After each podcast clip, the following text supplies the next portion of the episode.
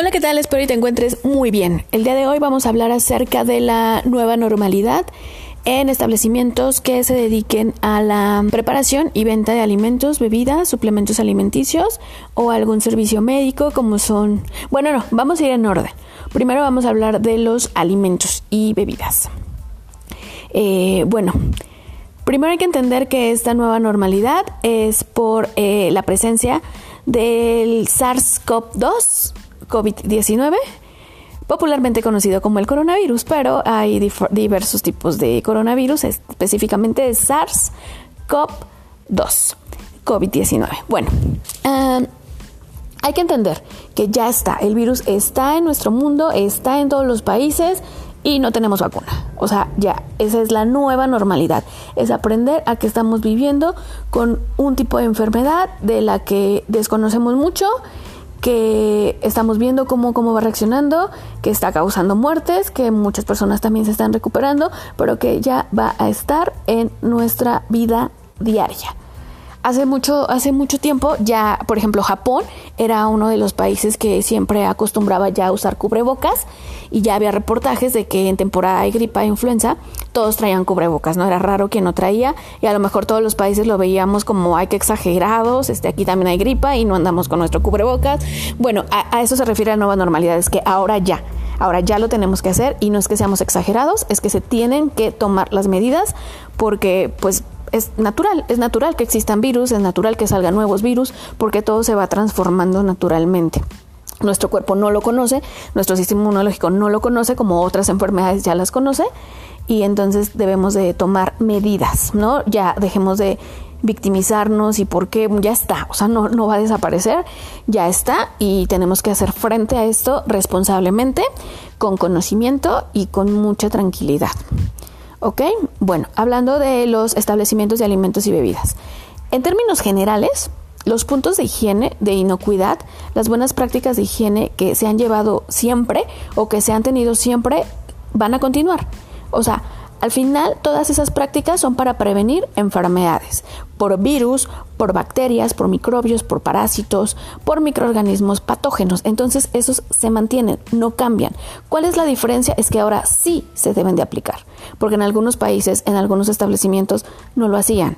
O sea, ¿cuántas veces no veías a alguien que limpiaba por encimita, que no lavaba ni siquiera el trapo, que no se lavaba las manos aunque tuviera la mejor estación de lavado de manos y el letrero de lavado de manos no lo hacía? Que no que llenaban las bitácoras y no lavaban cuando se debía, que rebajaban el jabón, que no utilizaban desinfectantes. O sea, las instrucciones están y están desde hace muchísimo tiempo. El punto es que no todos lo llevaban, no todos lo hacían como se debe. Ahora, ¿cuál es la diferencia? Que no es que quieras, es que se tiene que hacer. Porque ahora sí vemos que ese virus sí nos puede hacer mucho daño, que se puede contagiar rápidamente.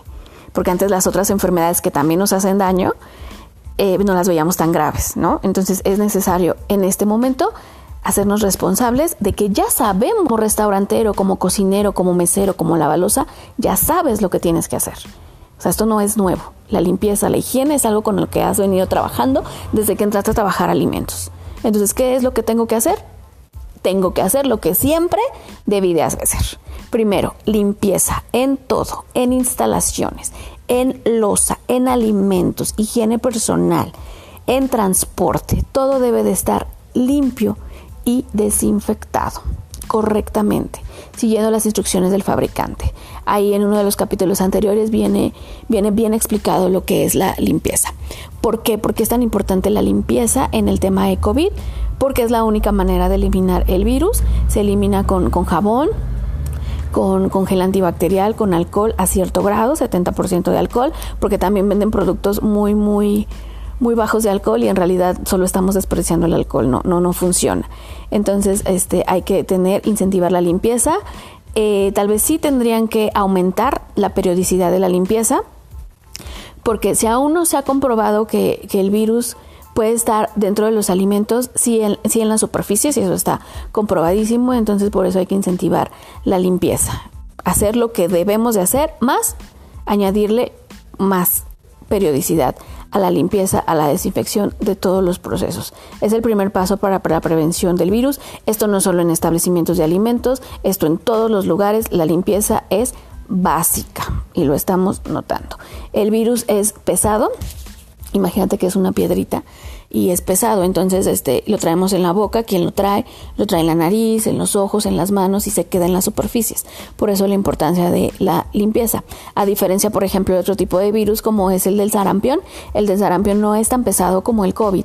Entonces, cuando hablas, eh, tiene que alcanzar más metros porque es ligero, o sea, no, no, cae, no cae a las superficies, es ligero. Por eso la sana distancia es de metro y medio a dos metros, porque después de dos metros, como el virus COVID es pesado, se cae, no alcanza a llegarte. Pero el de sarampión es ligero, ese sí puedes tener contagio hasta con más distancia. Hay que conocer cada virus, ¿no? Para la información es poder.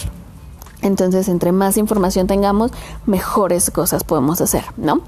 Entonces, primero, la limpieza. ¿Por qué? Porque el virus es pesado y está en la superficie, se queda en la superficie y dura. No es que desaparezca por arte de magia, desaparece con la limpieza. Dos, la sana distancia, precisamente por lo que te, comento de la ligereza de, del COVID. La sana distancia, metro y medio, dos metros entre comensales, entre personal. Si no hablamos y estamos juntos, se reduce obviamente la posibilidad de riesgo porque no estoy expulsando por saliva, por mucosidad el virus si es que alguien lo trae y es asintomático.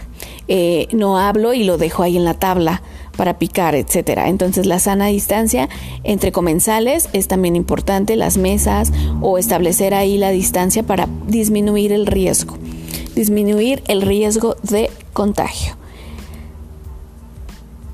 Tres, no tocarnos la boca, nariz y ojos. Lo podemos traer en las manos. Se puede que ahí lo dejó alguien en la tabla, en la silla del restaurante, en la manija del baño y ahí está el COVID.